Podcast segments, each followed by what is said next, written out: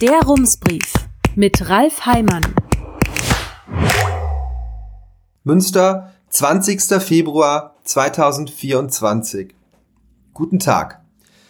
In der Ratssitzung morgen Nachmittag steht gleich an Punkt 2 der Tagesordnung die Einwohnerfragestunde. Sie wird keine ganze Stunde lang dauern, denn es sind nur zwei Fragen eingereicht worden.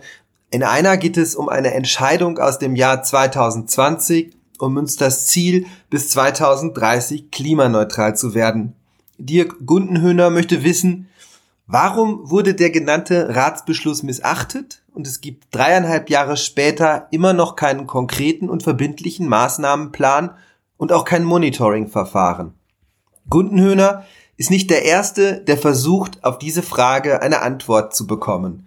Als wir von der Stadt vor anderthalb Jahren genau das Gleiche wissen wollten, hieß es, der ganze Prozess sei sehr komplex, es seien viele Akteure an unterschiedlichen Stellen beteiligt, es gehe um sehr viele Maßnahmen, eine komplette Übersicht zu erstellen, sei daher schwer.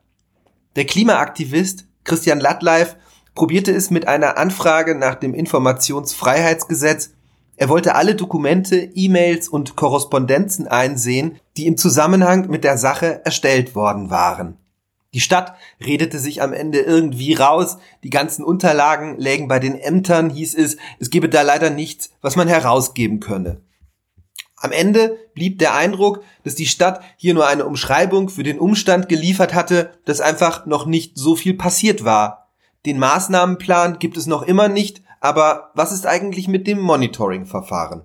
Anfang 2022 schrieb Markus Lewe in einem Beitrag für das Magazin Die politische Meinung, als Oberbürgermeister von Münster möchte ich einen Klimahaushalt für das kommende Haushaltsjahr in meiner Heimatstadt einführen, denn Münster soll bis 2030 klimaneutral werden. Im März vergangenen Jahres gab der Rat Lewes Stadtverwaltung den Auftrag, bis zur Sommerpause zu klären, ob Münster ein Klimabudget einführen kann, wie die Stadt Oslo es getan hat, also eine Übersicht, die zeigt, wie viel CO2 Münster überhaupt noch in die Luft blasen darf. Inzwischen ist ein Jahr vergangen. Raten Sie mal, was aus dem Konzept geworden ist. Richtig, wir warten noch immer. Mitte Dezember schrieb die Stadtverwaltung auf die Frage, was denn da los sei, es sei alles kompliziert oder nein, es sei fachlich nicht trivial. Man könne sich so ein Modell nicht einfach irgendwo abschauen, denn so etwas gäbe es noch nicht. Wann der Vorschlag denn vorliegen werde, schrieb die Stadtverwaltung nicht. Das kann auch jetzt, zwei Monate später, weiterhin offenbar niemand sagen. Wir haben gestern noch einmal gefragt, aber keine Antwort bekommen. Festhalten können wir, es ist alles nicht ganz so einfach. Und festhalten können wir ebenfalls, im kommenden Jahr ist die Hälfte der Zeit verstrichen, die Münster seit dem Ratsbeschluss bleibt, um das Ziel Klimaneutralität zu erreichen.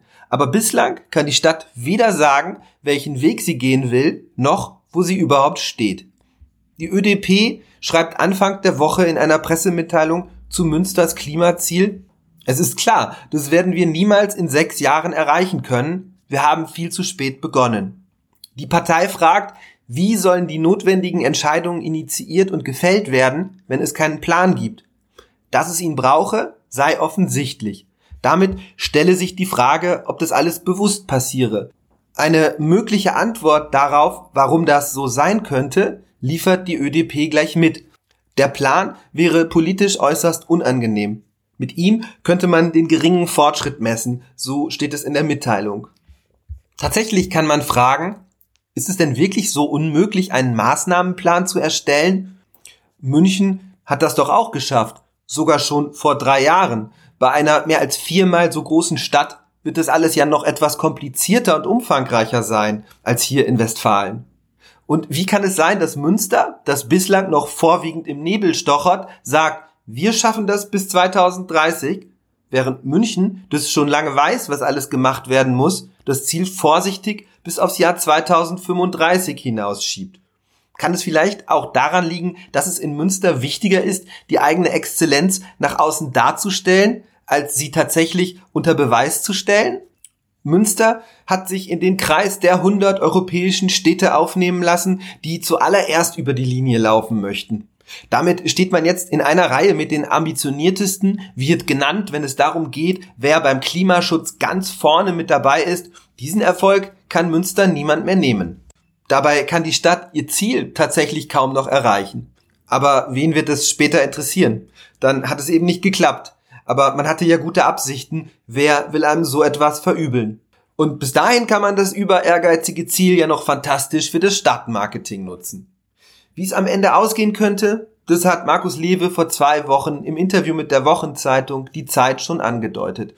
Auf die Frage, was die Kürzungen im Bundeshaushalt für die ambitionierten Klimaziele der Städte bedeuten, sagte er, die Gefahr besteht, dass die Städte ihre selbst gesteckten Klimaziele verfehlen. Um klimaneutral zu werden, brauchen wir Investitionen in die Transformation. Dafür stehen nun aber zu wenig Mittel zur Verfügung. Man ahnt schon, wie es klingen könnte, wenn das Jahr 2030 anbricht und mit dem Klimaziel alles doch nichts geworden ist. Dann kann man immer noch nachdenklich gen Osten schauen, die Schultern heben und sagen, leider, leider, ja leider, der Bund ist schuld.